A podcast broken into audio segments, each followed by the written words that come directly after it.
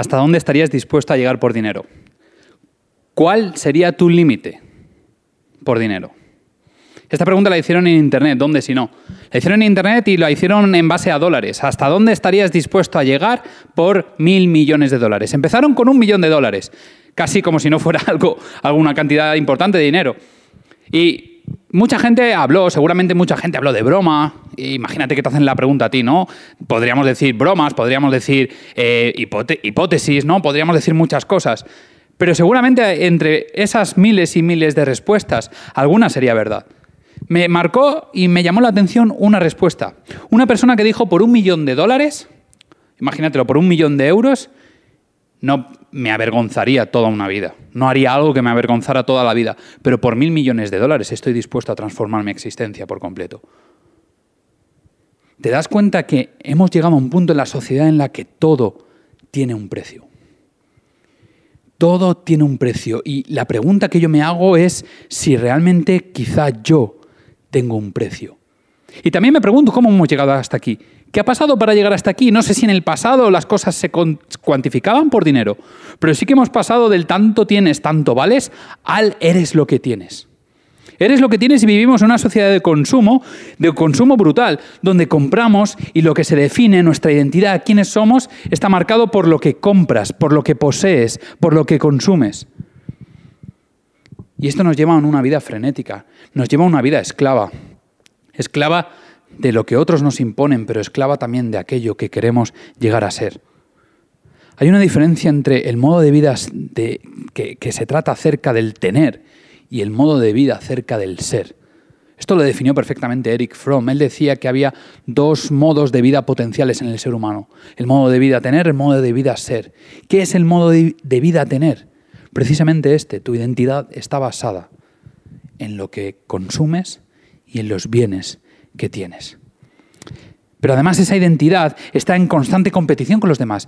Observamos a los demás y miramos constantemente a nuestros vecinos, a nuestros amigos, a nuestros familiares y constantemente nos estamos comparando en cuanto a nuestra identidad, pero no en, cuanto, a, en cuanto a nuestra identidad emocional, sino en cuanto a nuestra identidad en el modo tener. Nos comparamos en cuanto a la casa que tiene mi amigo, mi vecino, su coche, la ropa que, posee o de la manera en la que viste. Constantemente estamos comparándonos, buscando esa identidad por comparación. Y vivimos esclavos de intentar encajar en una posición socioeconómica. Y a veces no siquiera vivimos intentando ser felices, simplemente buscamos una posición en esta carrera de consumo socio económico. La Biblia define los ídolos como aquel lugar o aquello en lo que toda tu energía se centra buscando el, descanso, la seguridad y la valoración personal. Y sé que el dinero muchas veces se ha planteado desde la perspectiva religiosa, desde el plano religioso, eh, mucho más en el cristiano, como el origen de todos los males prácticamente. Pero ¿y si el dinero no fuera el mal? Escucha, escucha. ¿Y si el dinero no fuera el origen? ¿Y si el dinero solo fuera un catalizador? Una manera, un modo para alcanzar lo que realmente te importa, que es tus propios deseos. El dinero más que un Dios, más que una religión, creo que el dinero es un catalizador. Creo que es la manera en la que nosotros tenemos hoy, en el siglo XXI, el modo de conseguir aquello que más anhelamos, que más deseamos. Hoy puedes comprar todo, todo lo puedes comprar. Puedes comprar el amor, puedes comprar la amistad, puedes comprar un estilo de vida, puedes comprar comida saludable, por lo tanto te coloca en un estilo de vida. Puedes comprar hasta pelo para tu cabeza si te va faltando. Piensa en algo que en esta vida no puedas tener con dinero. Sí, me dirás, el amor verdadero no se compra con amor y es cierto, pero ¿Cuánta gente vive con el amor puro, genuino? ¿Cuánta gente confunde el amor con el pseudoamor? Y el pseudoamor se puede comprar, tiene un precio. Todo en esta vida tiene un precio y esto es lo más peligroso que puede pasar en el siglo XXI. No es tanto el dinero en sí, es que nuestras actitudes se han convertido en, un, en una carrera por alcanzar nuestra identidad acerca de lo que poseemos. Y todo se consigue con dinero. Esto nos convierte en esclavos, porque nuestra identidad además es volátil. Porque siempre, cada dos por tres, hay un nuevo Samsung, hay un nuevo Mercedes, hay, un, hay un nuevo, una nueva marca de ropa, una nueva colección cada año, dos veces al año. Y vivimos muchas veces esclavos de esta actitud que va acerca del tener. Pero Jesús mucho tiempo antes de Eric Fromm dijo en Lucas 12, 15, guardaos de toda avaricia, porque la vida del hombre no consiste en la abundancia de los bienes que posee. Esto lo dijo Jesús hace mucho tiempo y él ya estaba hablando de la diferencia entre vivir obsesionado con lo que tienes y vivir pensando en lo que eres. La diferencia entre tener y ser. ¿Quién eres tú? No eres lo que tienes. Tú eres mucho más. Jesús recorría todas las ciudades, todos los pueblos de su nación, incluso de fuera de su nación, tratando de convencer a la gente que la identidad de lo que somos no se refleja en aquello que poseemos, no se refleja en aquello que consumimos, el modo en el que consumimos, sino en lo que somos. ¿Quién eres? Te define por cómo amas, cómo lloras, cómo sufres, cómo luchas, más después de lo que hemos pasado. ¿Cómo haces las cosas? Eso es lo que te define como persona. Es más lo que tú ofreces, lo que te define como persona que lo que tú consumes o lo que tú eh, aglutinas en tu vida. Porque la manera de dar, Jesús lo decía, hay más bendición en dar que en recibir, pero no tanto porque el dar en sí mismo te produce bien, sino porque te está liberando, te está liberando de egocentrismo, te está liberando de egoísmo, te está liberando de una vida a la carrera acerca de consumir y consumir y consumir y tener objetos. Quizás nos estamos equivocando con el dinero y el dinero en sí no es el problema, sino el valor que tú le das al dinero. Porque el que no tiene unos deseos profundos, el que no quiere vivir una vida en el modo tener. El dinero no es un problema, pero ¿qué pasa con aquellos que sí es un problema? Vivir definiéndote como aquel de la manera en la que amas, en la que lloras, en la que sufres, en la que luchas. El dinero deja de ser un catalizador. El catalizador eres tú y tus deseos. Y si quieres, como creyente Dios, es ese catalizador porque ya te está dando la identidad de quien tú eres. Y si no eres creyente, tus deseos, tus sentimientos, tus emociones, tu yo más profundo, eso es lo que te define. No es la imagen que compras, no es el coche que te compras ni la casa, no es el barrio donde vives. No es lo mismo vivir en el barrio de Salamanca que vivir en el barrio de Pan Bendito. Y es muy injusto definir quién tú eres por el lugar donde vives, por ejemplo. Jesús buscaba personas constantemente tratando de decirles que realmente lo que importa y quien tú eres no es acerca de lo que posees, sino acerca de quién eres en realidad. Y cuando tú vives con esa manera de vivir en la que tú das, en la que tú ofreces, te liberas completamente. Y hay actos cotidianos hoy en día, fíjate, la gente que va a donar sangre, va a donar sangre por nada, no recibe nada a cambio, no recibe ni siquiera fama ni popularidad, recibe, recibe un bocadillo de chorizo y una Coca-Cola. Pero más allá de eso, no, la gente no va por el bocata de chorizo y la Coca-Cola, la gente va porque desea ayudar. Personas que arriesgan su vida cuando alguien está, está corriendo peligro, arriesgan su vida con tal de salvar a la otra persona. Amor puro, amor genuino, amor que nace de una identidad que busca lo mejor del otro, sin pensar en egoísmo. Y esta es la historia que te quiero contar hoy, la historia de un, personaje de la Biblia, una persona que vivió hace mucho tiempo. Esta persona eh, en la Biblia se le conoce como publicano, es una palabra súper rara, pero publicano en realidad era la persona judía que recogía los impuestos de los judíos para dárselo a los romanos. Roma había, había conquistado eh, Israel y Roma tenía gobernaba en Israel, de hecho, formaba parte de, entre comillas, de su imperio. Y entonces estas personas eran traidores a la nación. Se les concebía como traidores a la nación. Pero la Biblia además define a esta persona que se llamaba Zaqueo, era un hombre súper bajito, muy bajito, chiquitín.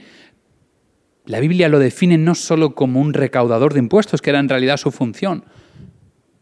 La Biblia lo define con una palabra mucho más gorda. ¿Sabes? Si yo te digo millonario, a ti te viene a la mente una idea. Pero si ahora te digo multimillonario, te viene otra idea mucho mayor, ¿vale? Pero ¿y si te digo archimillonario? archimillonario creo que ni en nuestra cabeza entra la cantidad de dinero que una persona puede tener.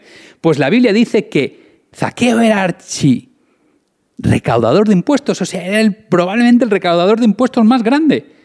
O sea, que imagínate el dinero que Zaqueo tenía y la importancia que tenía. Es verdad que era súper odiado por la gente de su pueblo, pero imagínate con aquellos de alta de la alta sociedad, de las altas esferas, con Roma, lo bien considerado que estaba.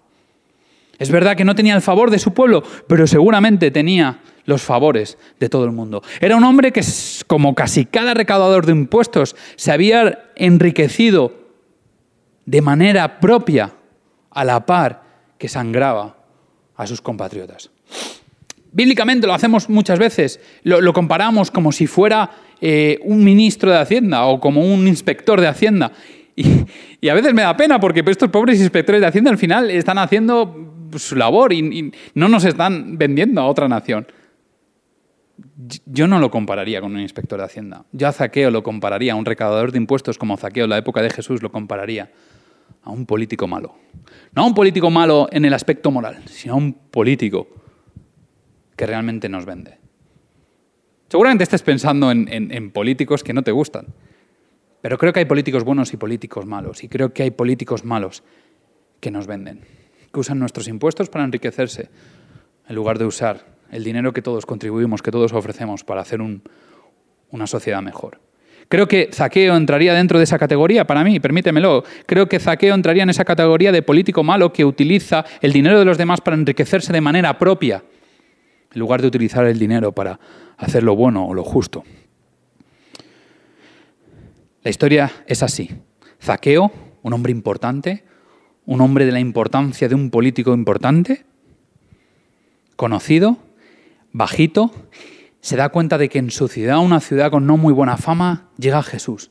Jesús era alguien que había tenido un montón de, popularidad y la gente ya conocía, aunque fuera de oídas, a Jesús. El caso es que cuando Zaqueo ve que Jesús está pasando por su ciudad, se llamaba Jericó, intenta ir a verle, pero hay tanta gente y Zaqueo era tan bajito que no podía ver a Jesús. ¿Cuántas veces nosotros intentamos ver a alguien importante, un futbolista, un cantante, un lo que tú quieras poner como, como, profesión ahí en el aeropuerto y la gente ahí agolpada y los niños intentando conseguir un autógrafo y no pueden llegar porque mucha gente?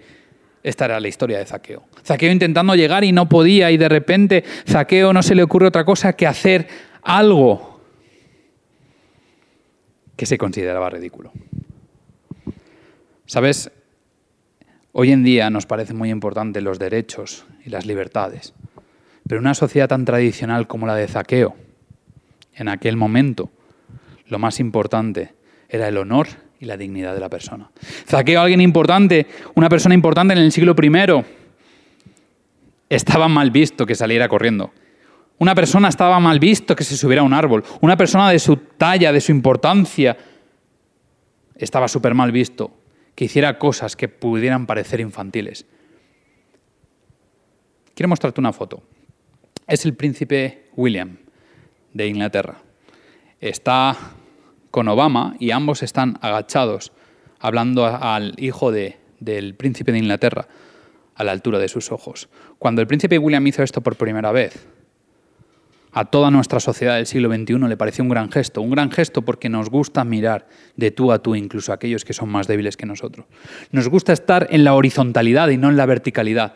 Y entendemos muy bien este código, pero el príncipe William no podía haber hecho esto en el siglo I para que entiendas un poco la dimensión que nos separa a veces de lo que ocurre en la Biblia con lo que ocurre en nuestra sociedad. Igual hace 30 años el príncipe William tampoco podría haber esto, haber hecho esto. Quizá la persona o de las personas más importantes de Inglaterra, de Reino Unido, y la persona más importante de Estados Unidos, que es el presidente, no hubiesen hecho nunca esto. Pero fue visto y aplaudido por la mayor parte de la sociedad. Cada vez nos importan menos los protocolos, las liturgias eh, políticas y todo el, todo la puesta en escena desarrollada solo acerca de lo rígido. Pero para Zaqueo no era así. Para Zaqueo su vida tenía que ser correcta en todo momento, tenía que comportarse, sus modales eran su carta de identidad. Zaqueo era conocido por lo que hacía, pero también por lo que tenía, y Zaqueo era súper rico. Y Zaqueo hace lo más ridículo que podría hacer una persona de su posición. Y es subirse a un árbol, a un sicómoro, un árbol que empieza con ramas bajitas. Y Zaqueo empieza a subir. Tú imagínate la gente girándose y viendo lo que estaba haciendo un personaje de la talla de Zaqueo. Si lo hubiese hecho en el siglo XXI, Twitter habría ardido con críticas. Habría sido carne de memes por todos, habría vuelto viral, se habrían reído de él en su cara. Pero Zaqueo no le importaba.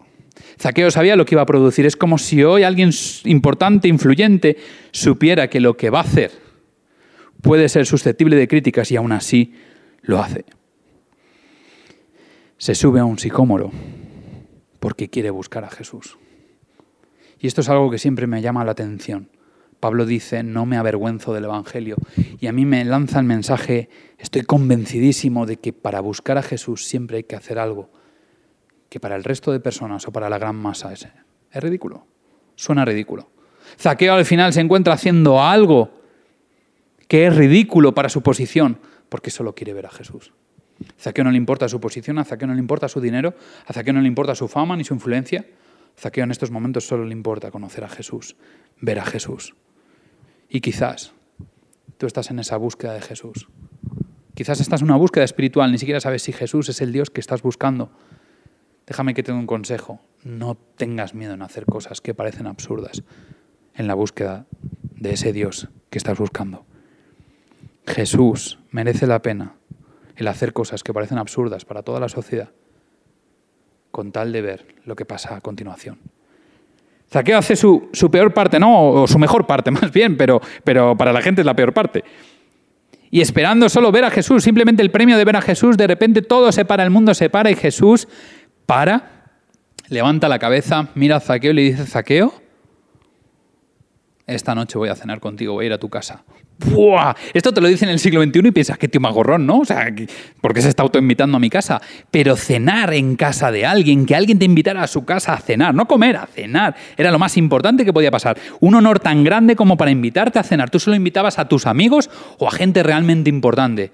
Cuando una persona importante, o al menos de la popularidad que tenía Jesús, le está diciendo a Zaqueo, voy a cenar a tu casa, lo que le está haciendo es cumpliendo el deseo incluso antes de que Zaqueo pudiera pronunciar una sola palabra.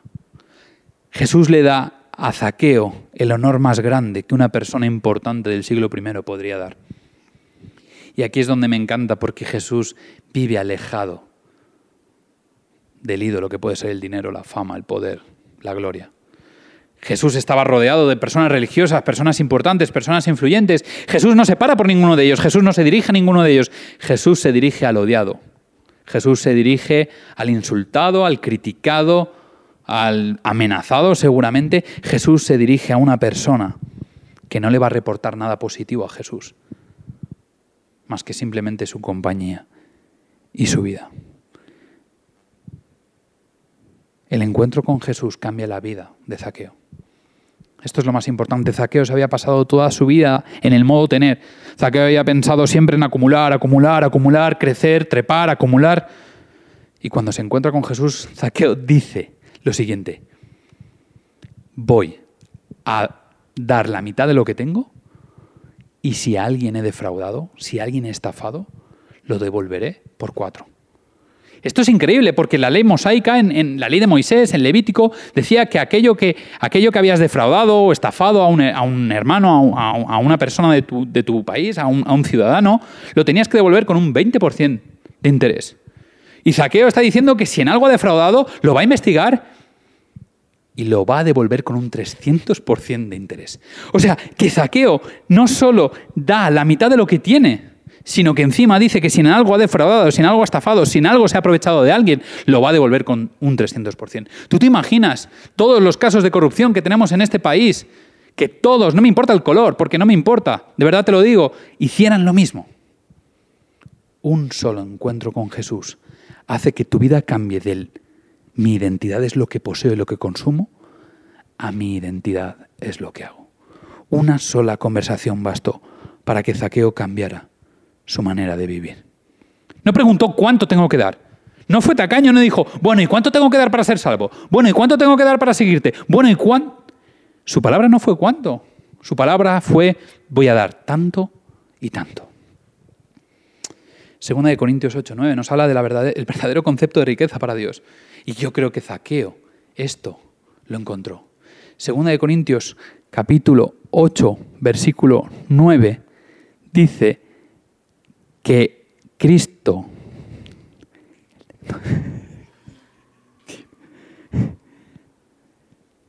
Segunda de Corintios capítulo 8 versículo 9 dice, porque ya conocéis la gracia de nuestro Señor Jesucristo, que por amor a vosotros se hizo pobre, siendo rico, para que vosotros con su pobreza fueseis enriquecidos. ¿Qué concepto de dinero, de riqueza está hablando aquí Jesús?